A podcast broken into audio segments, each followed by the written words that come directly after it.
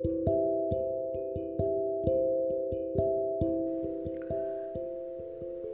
はようございます。お元気でしょうか？今日の聖書の時間となりました。今日の聖書の箇所は新約聖書ローマ人への手紙。6章22節でございます。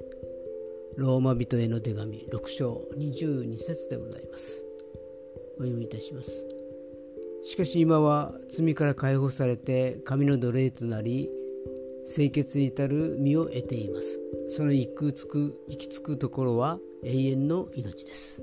アーメン人間誰でも死に向かっています。死ぬ時にこの世に貢献したことたくさん並べても人に善行を成したことたくさん並べても何の慰めにもなりません。